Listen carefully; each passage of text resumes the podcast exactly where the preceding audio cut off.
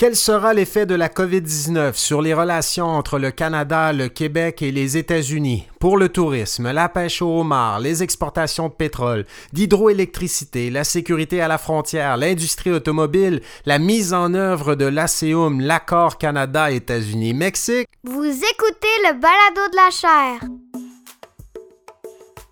Bonjour tout le monde, je m'appelle Frédéric Gagnon, je suis titulaire de la chaire Raoul Dandurand en études stratégiques et diplomatiques de l'Université du Québec à Montréal et vous écoutez le Balado de la chaire. C'est un balado qui vous permet d'entendre nos conférences si vous les avez ratées et des capsules d'analyse de l'actualité internationale, de l'actualité politique aux États-Unis et de la culture populaire américaine. Je vous souhaite une bonne écoute. Nous fermerons nos frontières aux gens qui ne sont pas citoyens ou résidents permanents du Canada. Cette mesure prévoit certaines exceptions désignées pour notamment les membres de l'équipage, les diplomates, ceux dont la famille immédiate est canadienne et pour l'instant, les citoyens américains. La pandémie de la COVID-19 représente un test crucial pour les relations canado-américaines, qui ont, on le sait, déjà connu leur lot de difficultés depuis l'arrivée de Donald Trump à la Maison-Blanche en janvier 2017. Cette crise sanitaire, elle est d'autant plus déterminante pour l'avenir des liens entre le Canada, le Québec et les États-Unis qu'elle s'accompagne de difficultés économiques rarement vues dans l'histoire des États-Unis. On le sait, le taux de chômage a atteint près de 15% dans ce pays en avril et il pourrait culminer à 25 au cours des prochaines semaines selon certains observateurs. Ça, c'est un taux jamais vu depuis les pires moments de la Grande Dépression. La crise de la COVID-19 se produit également en pleine campagne électorale en vue de l'élection présidentielle de 2020 et plusieurs questions restent en suspens concernant la manière dont va se tenir le scrutin, mais aussi euh, l'effet de la pandémie sur les enjeux au cœur de la campagne électorale. Donc Justin Trudeau et Donald Trump ont fermé la frontière canado-américaine récemment euh, aux traversées non essentielles. C'est une consigne qui risque de se prolonger et on commence à peine à entrevoir l'effet que la COVID-19 aura, pourrait avoir au cours des prochains mois, des prochaines années sur les relations entre le Canada, le Québec et les États-Unis. Donc c'est devenu un lieu commun de dire à quel point cette relation est importante pour les Canadiens et les Québécois. On le sait, plusieurs millions d'emplois au Canada dépendent de cette relation.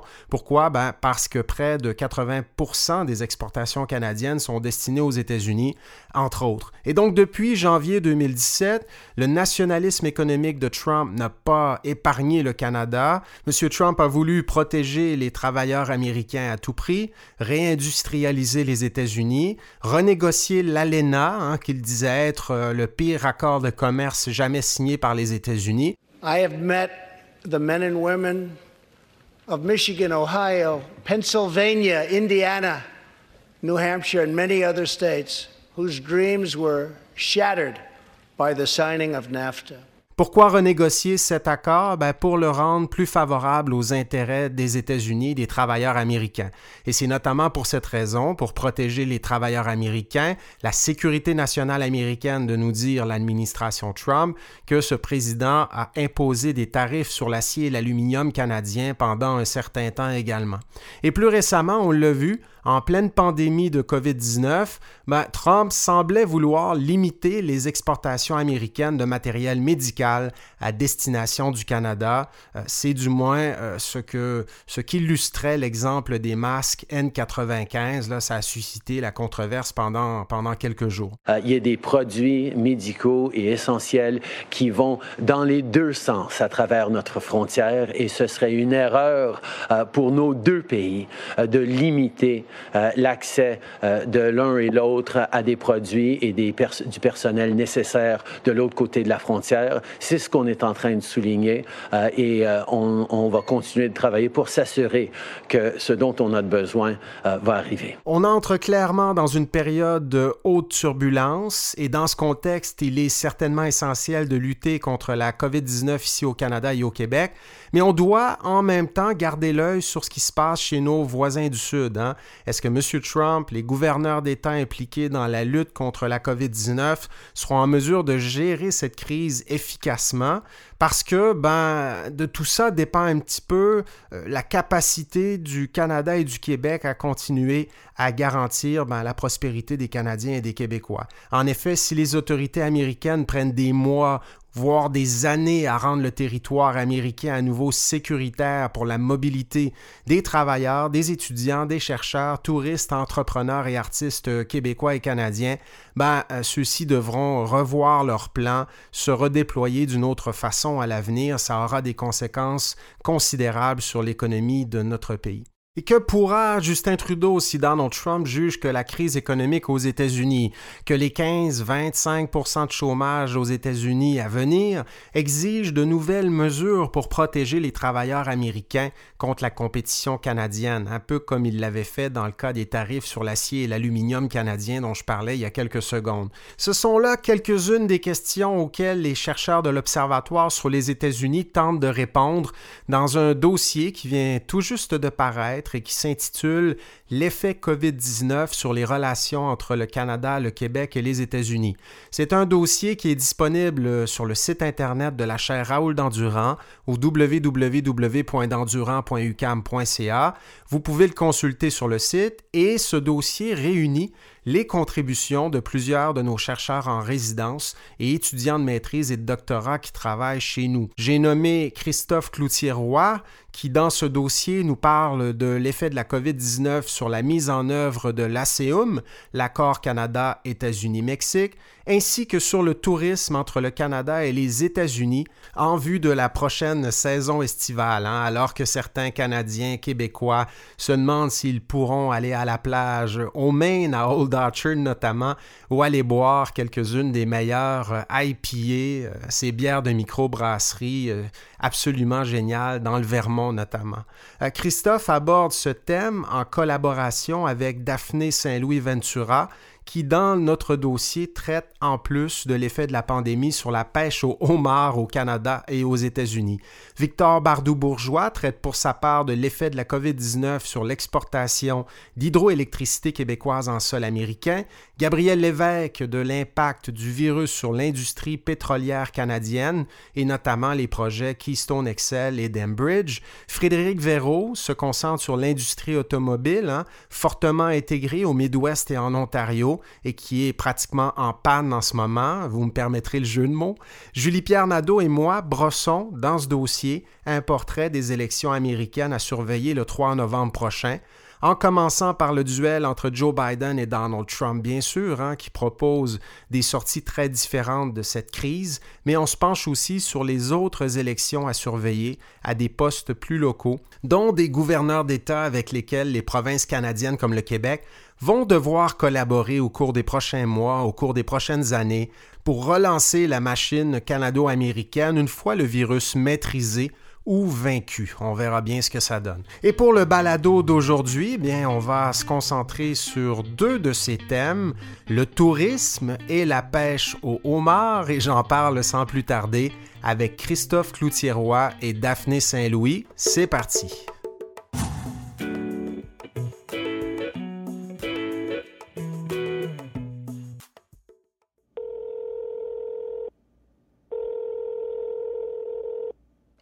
La crise de la COVID-19 aura des effets importants sur le tourisme et les relations touristiques entre le Canada et les États-Unis, et j'avais envie d'en parler avec Christophe Cloutier-Roy, qui est chercheur en résidence à l'Observatoire sur les États-Unis de la chaire Raoul d'Endurant. Bonjour Christophe. Oui, bonjour Frédéric. Donc, chaque année, plusieurs dizaines de millions de Canadiens et d'Américains profitent de la saison estivale pour euh, effectuer des séjours de l'autre côté de la frontière. Euh, peux-tu nous dire, Christophe, comment la crise de la COVID-19 risque d'affecter la saison touristique à venir? Bien, si on fait une petite euh, mise en contexte pour commencer, si on regarde les chiffres de 2019, ce sont pas moins de 20 millions de Canadiens, soit pratiquement les deux tiers de la population qui ont effectué au moins un séjour aux États-Unis. Euh, la plupart d'entre eux pour des raisons touristiques. Du, côté américain, évidemment, c'est moins important au regard de l'ensemble de la population, mais on parle quand même de 15 millions d'Américains qui sont venus euh, de notre côté de la frontière. Donc, euh, de toute évidence, c'est une industrie touristique qui carbure beaucoup finalement ces déplacements de part et d'autre de la frontière canado-américaine. Or, arrive cette, euh, cette crise de la COVID-19. On a eu la fermeture de la frontière pour les déplacements non essentiels, euh, que d'ailleurs Ottawa essaie présentement de renouveler jusqu'à la fin euh, du mois de juin. Donc ça, déjà, ça va avoir un impact majeur sur ces déplacements. Mais même si la frontière rouvre à temps pour, pour la, pleine saison estivale, il faut quand même prendre en compte le fait que bon, la réduction du, du, du trafic aérien, euh, le, fait qu'il y a des poches de, contamination qui n'ont pas encore été tout à fait euh, résorbées aux États-Unis, euh, le fait que beaucoup de personnes ont perdu des, ont perdu des revenus à cause de la COVID-19 ou encore la nécessité pour plusieurs, ben, en fait, la nécessité de, se mettre en, isolement pour une période de deux semaines au retour au pays va sans doute faire en sorte que plusieurs touristes potentiels canadiens et américains vont remettre en question leur projet de voyage de l'autre côté de la frontière. Et ça, évidemment, sera des retombées euh, très importantes de part et d'autre de la frontière, et notamment dans certaines régions américaines qui dépendent beaucoup du tourisme canadien. Donc, une de ces régions, Christophe, se trouve euh, tout près de nous, ici au Québec. On sait que les États frontaliers du Québec, je pense à l'État de New York, le Vermont, le New Hampshire et le Maine, bénéficient grandement des déplacements de Québécois et Québécoises euh, aux États-Unis. Peux-tu nous parler un petit peu des conséquences de tout ça pour ces États-là, justement? Oui, bien, on sait que c'est une région qui a quand même une assez forte conscience de l'importance de sa relation, notamment avec le Québec.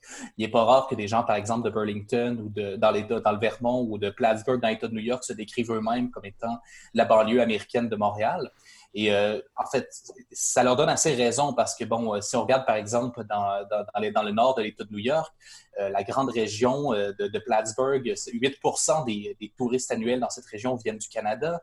La ville de Buffalo, qui est située sur les, sur les rives du lac Erie, reçoit un milliard de dollars par année grâce aux, dépenses faites par les Canadiens de passage dans cette région. Au Vermont, il y a une conscience très forte qui est souvent relayée par les élus locaux, comme par exemple le gouverneur républicain Phil Scott, de l'importance de la relation avec le Québec. Donc, évidemment, on est très appréhensif devant les effets de, la COVID-19. Mais des quatre États de cette région, c'est vraiment le Maine qui semble être le plus vulnérable présentement. Il euh, faut dire quand même que dans cet État qui est très apprécié des touristes, que ce soit pour ses plages, pour ses parcs, pour la ville de Portland, qui est évidemment euh, très, très agréable à visiter, euh, c'est un État quand même où 16 des emplois dépendent directement de l'industrie touristique. Et 14 des visiteurs annuels de cet État et 3, euh, proviennent du Canada et là-dessus, 3 proviennent du Québec et dépensent pour environ un milliard de dollars par année. Donc, on comprend que c'est des pertes qui risquent d'être assez substantielles euh, pour le Pine Tree State, qui en plus euh, doit pâtir de la décision qui a été prise par Ottawa de fermer ses ports aux navires de, aux navires de croisière au moins jusqu'au mois de juillet. Et beaucoup de ces navires, en fait, passent par le Canada avant de se rendre au Maine. Donc, c'est une perte d'à peu près 8000 croisiéristes au moins qui est attendue dans cet État. Et c'est donc pas surprenant dès lors que le Maine soit considéré euh, comme un des États les plus vulnérables par rapport aux conséquences économiques de la crise de la COVID-19. Et si on regarde de l'autre côté du continent, euh, la crise semble illustrer l'importance du tourisme canadien pour d'autres États, notamment l'État de Washington et l'Alaska, Christophe. Euh, peux-tu nous dire quelques mots là-dessus? Oui, certainement. Mais si on regarde l'État de Washington, il y avait une très bonne présentation là-dessus de la professeure Laurie Trotman de la Western Washington University il y a quelques semaines. Euh, qui, disait, entre autres, dans un séminaire du Canada Institute, que euh, en fait, dans cette région, c'est pas moins de 30 000 passages quotidiens à la frontière qui vont du Canada vers les États-Unis quotidiennement. Et ça, on n'est même pas dans une. C'est à l'année, c'est pas seulement au cours de la saison touristique. Ce qui fait en sorte qu'il y a beaucoup de communautés américaines proches de la frontière qui dépendent beaucoup de cette économie transfrontalière, qui dépendent des dépenses discrétionnaires des Canadiens qui vont faire leur plein d'essence, par exemple, qui vont chercher des colis, euh, qui vont faire des achats dans cette région. Donc, ça, c'est avant même qu'on ait eu les effets, les effets sur la saison touristique. Euh, on a déjà 90 de, de perte d'achalandage dans cette région. Donc, c'est, ça rend cette région extrêmement vulnérable. Et dis-nous quelques mots sur l'Alaska, s'il te plaît, euh, Christophe. Oui, c'est ça. Juste pour un petit mot rapide pour l'Alaska, parce qu'on oublie parfois l'important que c'est un État qui partage également une frontière avec le Canada. Euh, c'est un État qui a eu beaucoup de, difficultés économiques au cours des dernières années, mais qui bénéficiait beaucoup, en fait, du secteur des croisières. Et là, comme dans le Maine, ben, on, va, souffrir un peu de la décision canadienne, puisque tous les navires de croisière qui vont vers l'Alaska s'arrêtent par les ports de la Colombie-Britannique, donc ne pourront pas faire ce voyage au moins jusqu'au mois de juillet. Donc, c'est une très mauvaise nouvelle pour cet État.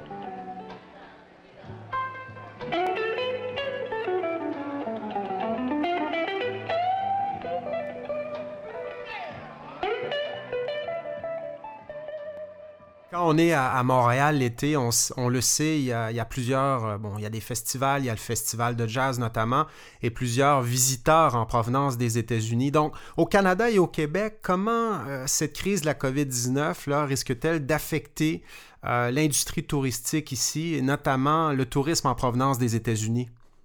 Ben, juste pour rappeler, comme on mentionnait au début, c'est 15 millions d'Américains qui ont visité le Canada l'an dernier.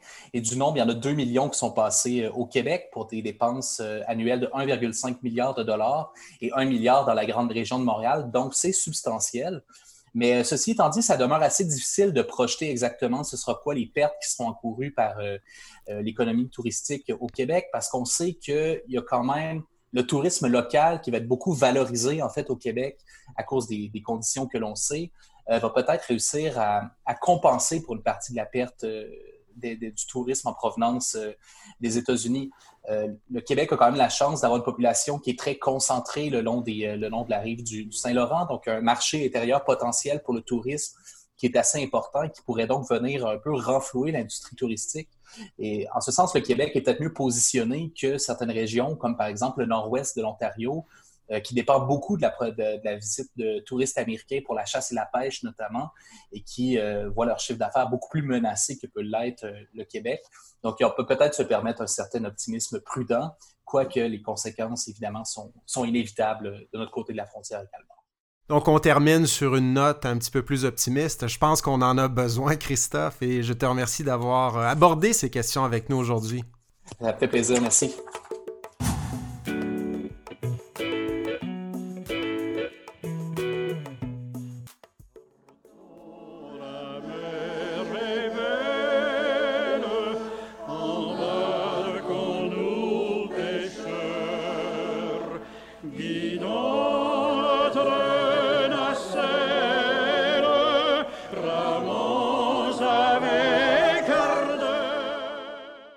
Je vous l'avais promis, on va parler avec Daphné Ventura, Daphné Saint-Louis Ventura, qui est chercheur en résidence à l'Observatoire sur les États-Unis de la chaire Raoul Dandurand et qui a contribué à ce dossier spécial de l'Observatoire sur les États-Unis sur l'effet COVID-19 sur les relations entre le Canada, le Québec et les États-Unis. Bonjour Daphné.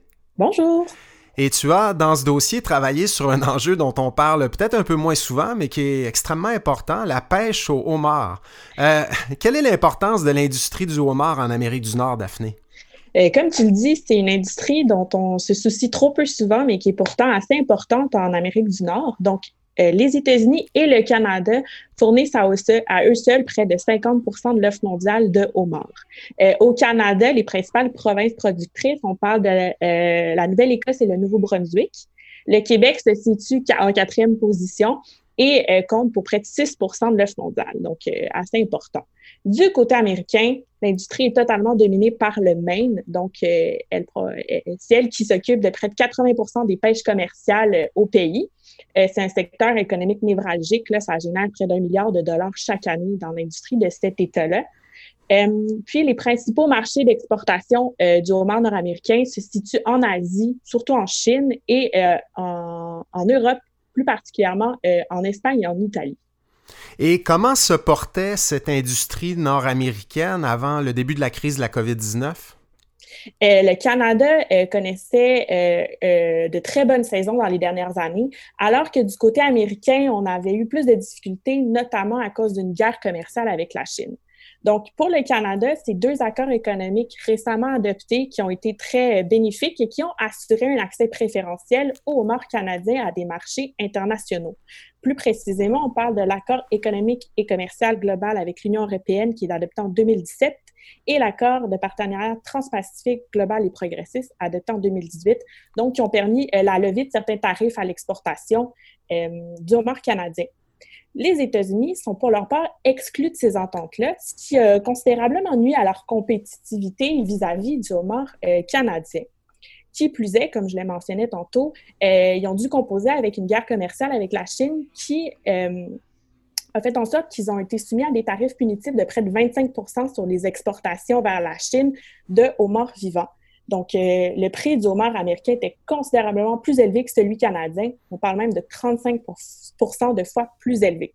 Dans ce contexte-là, le Canada a su profiter de la situation et a vu ses exportations grimper en flèche au détriment des États-Unis, surtout du Maine. Mais euh, lueur d'espoir, en janvier 2020, on a, il y a une entente commerciale qui a finalement été conclue entre Pékin et Washington qui a retiré ces, ces tarifs punitifs-là. Donc, la saison 2020 s'annonçait quand même prometteuse de part et d'autre de la frontière. Donc, ça s'annonçait assez prometteur, mais là, on est en, pleine pandémie de la COVID-19. Euh, quel est l'effet de cette pandémie sur les homardiers canadiens et américains, Daphné? Euh, oui, clairement, la pandémie a entraîné un effondrement euh, des marchés mondiaux, une perte de débouchés internationaux pour l'industrie nord-américaine. Donc, les exportations vers l'étranger ont drastiquement chuté. Euh, dans ce contexte-là, on craint euh, qu'il y ait une saturation des marchés, c'est-à-dire qu'on ait beaucoup plus d'offres de homards euh, que de demandes à l'international, ce qui causerait une chute du prix et qui forcerait peut-être certains distributeurs ou pêcheurs à vendre leurs crustacés à perte. on a déjà enregistré une baisse de prix, notamment au mois de mars. le Maine disait qu'il avait que le homard en fait avait chuté à son prix le plus bas dans les quatre dernières années. D'autre part, cette crise-là entraîne aussi des défis sur le plan euh, de la sécurité et de la santé des pêcheurs. Donc, c'est difficile pour euh, ces travailleurs-là de maintenir la distanciation sociale sur les bateaux. Donc, face à ces deux principaux défis-là, certains ont demandé euh, carrément de reporter la saison de la pêche. Finalement, dans les dernières semaines, on a annoncé que ça ne sera pas le cas. La pêche est maintenue, mais certaines dates d'ouverture de la saison ont été reportées par Pêche et Océan Canada. Mais euh, même avec le maintien de la saison, les défis demeurent entiers pour l'industrie nord-américaine. Donc, d'une part, euh, le Canada dépend euh, énormément du marché américain. 70% des homards canadiens vont vers les États-Unis. Donc, la fermeture de la frontière de l'économie, on parle des casinos, des restaurants, des croisières, entraîne une grande instabilité pour l'industrie canadienne qui ne sait plus trop où aller exporter son homard. Et euh, ce surplus de homards canadiens est de mauvaise augure aussi pour les Américains parce que trop de homards canadiens peut causer la chute du prix du homard américain. Donc, encore une fois, on devient moins compétitif vis-à-vis de l'industrie canadienne. Donc, de part et d'autre de la frontière, la, la saison s'annonce plutôt difficile pour les homardiers. Bon, ça m'a donné faim tout ça, Daphné. En terminant, est-ce que tu aurais une petite recette de guedille au homard là, pour nos auditeurs? Euh, c'est sûr que l'idéal, ça serait de pouvoir s'arrêter dans une petite cantine en s'en allant en Gaspésie, mais sinon, j'imagine que l'Internet déborde de, belles recettes pour vous. Ben, parfait, Daphné, merci beaucoup. Merci. Je vous remercie d'avoir écouté ce balado de la chaire. Si vous voulez nous poser vos questions, vous pouvez le faire sur les médias sociaux de la chaire Raoul Dandurand, sur Facebook, Twitter et Instagram, en utilisant le mot-clic balado de la chaire. Je vous invite également à consulter notre site Internet si vous voulez rester à l'affût de nos activités au www.dandurand.ucam.ca. Et sur ce site Internet, vous pourrez aussi vous abonner à notre lettre d'info de la chaire. Et d'ici là, on continue à surveiller les avancées des mouvements anti-confinement aux États-Unis. La Cour suprême du Wisconsin vient tout juste d'invalider les directives du gouverneur de l'État demandant aux habitants du Wisconsin de rester à la maison pour se protéger contre la COVID-19. Cette décision de la Cour suprême pourrait avoir un effet boule de neige et en entraîner d'autres dans d'autres États au cours des prochains jours. On aura l'occasion d'en parler une prochaine fois. Allez, à bientôt.